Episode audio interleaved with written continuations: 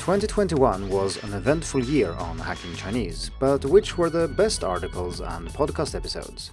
Let's summarize the year that was and highlight things you really shouldn't miss.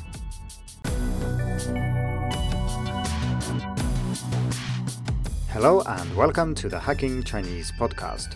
In this week's episode, we are going to talk about last year, and I'm going to highlight some things that happened during the year that you really shouldn't miss. And I do this with new readers and listeners in mind who might want to know what they missed during the year.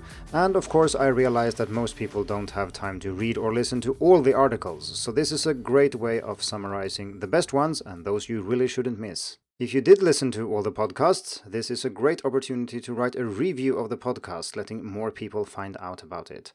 And that is indeed something that is very helpful in general. So, of course, even if you didn't listen to all the episodes, I would appreciate if you wrote a review on your favorite podcast platform. In general terms, I think 2021 was one of the most consistent years in the 11 year history of Hacking Chinese. I wrote one article every week and I also published one podcast episode every week without exception. And that's not something I think I've been able to do before, and I'm happy about that. I also launched a new pronunciation course in 2021 and it just closed for registration for now, but if you're interested in that, you can head over to pronunciation.hackingchinese.com. Over at Hacking Chinese Challenges, I also ran 12 challenges focusing on different aspects of learning Chinese.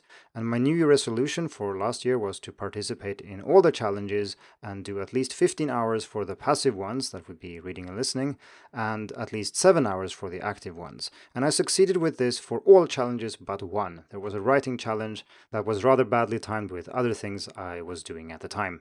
Overall, I think 11 out of 12 is a passing grade, and even though I wish I had more time to actually study Chinese than I do, I still think that that went pretty well.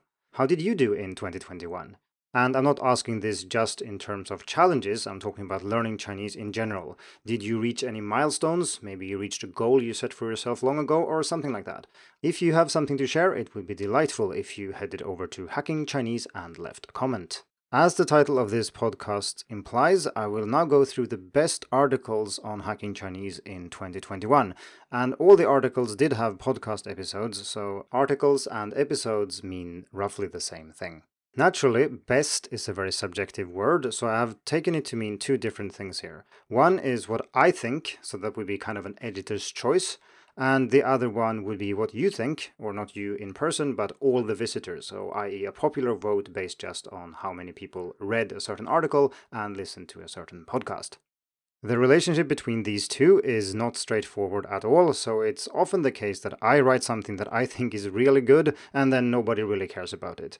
But it happens equally often that I write something that I'm not too happy with and I think nobody will really care about this, so why do I bother? And then it turns out to be the most popular article of the year, so who knows? I don't really understand this, and even after writing for 10 years, I don't know how to predict which articles will be popular. But as long as some articles are popular and you feel that I have contributed in some way to your learning, I'm happy. So let's start with the articles that I think are the most important from 2021. And if you want, you can think of this as answering the question which articles I think you really shouldn't miss. In order to create a certain amount of excitement, we are going to start with article number 5 on my list and then gradually work our way up to the best article of the year. Number 5 20 Tips and Tricks to Improve Your Chinese Writing Ability, which is podcast episode 28. It shouldn't come as a surprise that I like writing, and that is indeed why Hacking Chinese was started in the first place. I like writing, I like learning and teaching languages, and Hacking Chinese is a combination of the two. I have also taught many courses in writing, and this article that we're talking about summarizes the best advice I have to offer for people who want to increase their writing ability in Chinese or really any other language. The article focuses on 20 tips and tricks that you can use, and they are sorted into things you should do before you write, things you should think about or keep in mind while you are writing, and also things that you should do after you write. Number four on my list is The Building Blocks of Chinese. And I realized that I'm cheating here. That was actually a series of six articles that was published during the autumn of 2021. But the first article is The Building Blocks of Chinese Part 1 Chinese Characters and Words in a Nutshell. And that was podcast episode 54. And in that and the other five parts, I go through the Chinese writing system from the smallest components up to words and phrases.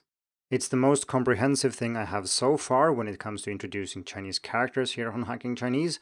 So if you find characters a bit confusing, then if you read or listen to this series, you will have a much better understanding of the building blocks and how they fit together. Number three, why your Chinese isn't as good as you think it ought to be. And this is episode 64 of the podcast.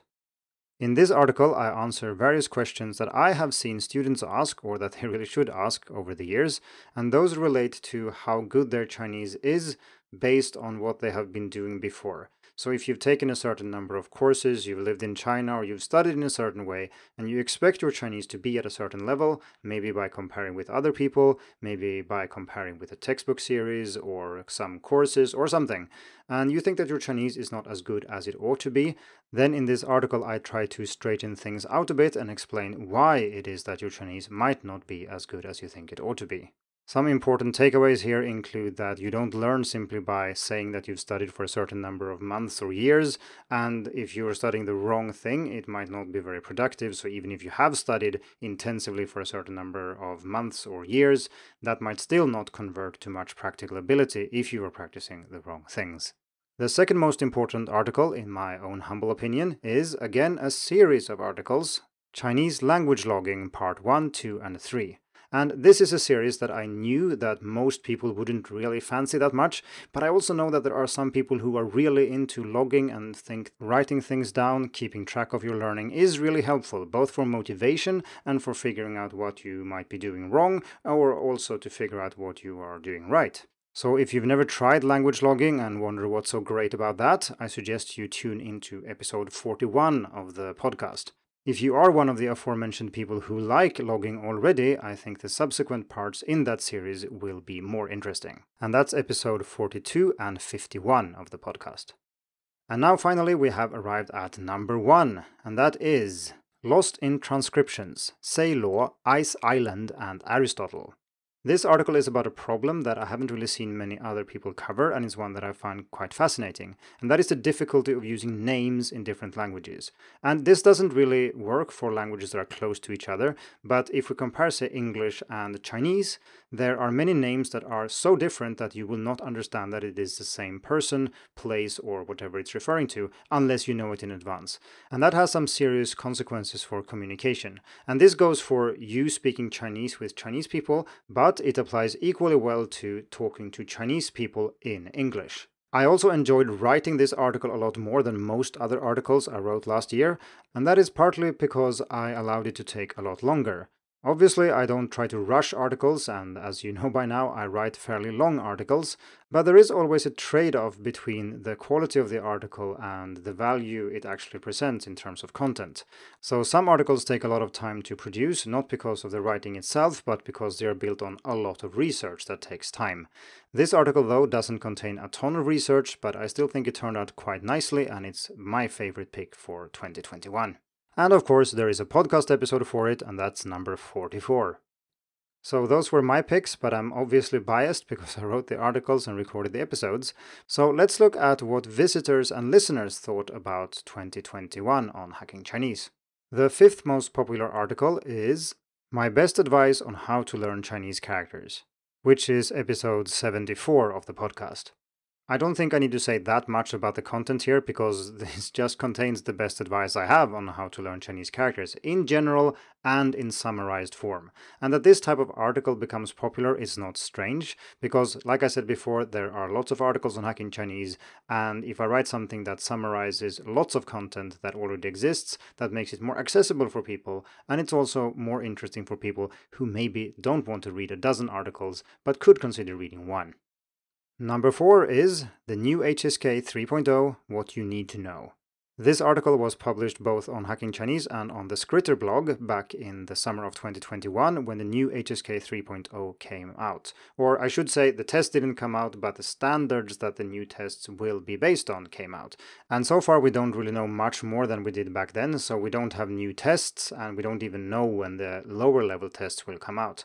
And this type of question is what we discussed in that article. Because there were and still are a lot of misunderstandings about the new HSK. For example, many people struggle to understand how this would affect their own learning, and the short answer is that for most people it has zero impact on the learning, and yet many people equate HSK with learning Chinese, which is silly.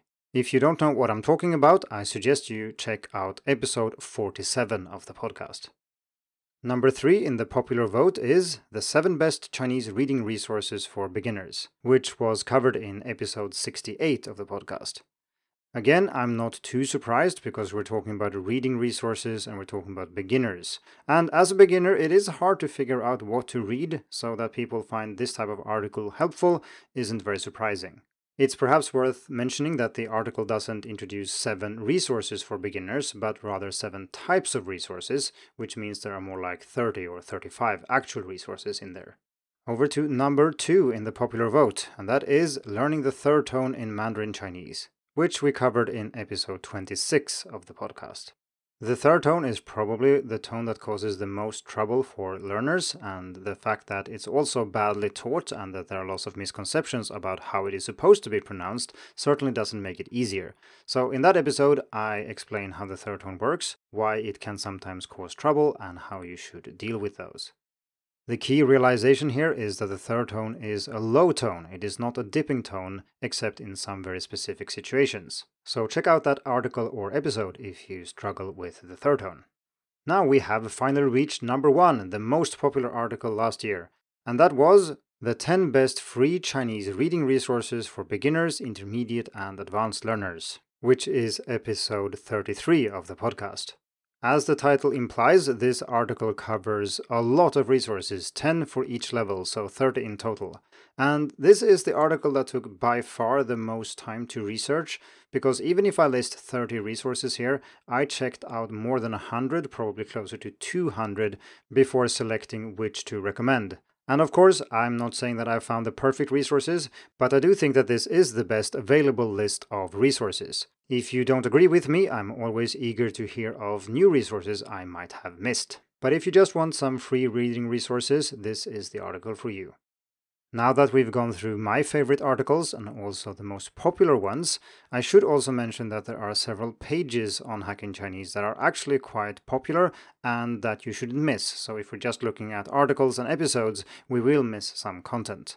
Some examples include pages I've written for specific levels, so there is a page only for beginners. There are also various courses that you can access in the main menu and simply clicking courses. Finally, there are also category pages which introduces certain skills or areas of learning Chinese. So for example, listening ability has its own page. And you can access these and the level adjusted pages simply by clicking articles in the menu. And that page was also rearranged completely recently to give visitors a better overview of all the content that exists on Hacking Chinese. So, a uh, happy new year! It's a little bit late for the solar new year. We've had 2022 for a few weeks now, and it's a little bit early for the year of the tiger, but happy new year anyway. Thank you for tuning in to the Hacking Chinese podcast. If you like this episode, please share it. More information and inspiration about learning and teaching Chinese can be found at hackingchinese.com. See you in the next episode, and until then, good luck with your studies.